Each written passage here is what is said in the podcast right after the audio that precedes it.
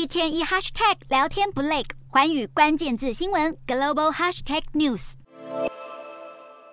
中国持续以封锁措施来防堵疫情，加深市场对供应链危机升高的担忧。不少国家转向保护主义来解决问题。不过，德国总理肖兹、国际货币基金总裁乔治·艾娃以及世界贸易组织秘书长伊维拉在一场会议中排排坐，同声表示，保护主义绝非解决供应链问题的药方。伊维拉表示，世贸组织估计，如果全球经济分化成两个贸易集团，从长远来看，将会导致全球 GDP 减少百分之五。他强调，放弃贸易并且采取保护主义立场，将会使现在面临的问题更加难以解决，而且去全球化将对开发中国家和新兴市场带来最大冲击。世贸组织秘书长表示，这些国家的 GDP 受到的打击将达到两位数。他还呼吁要以聪明的方式让制造业去中心化，警告不要过度依赖有岸外包，因为今天的朋友可能变成明天的敌人。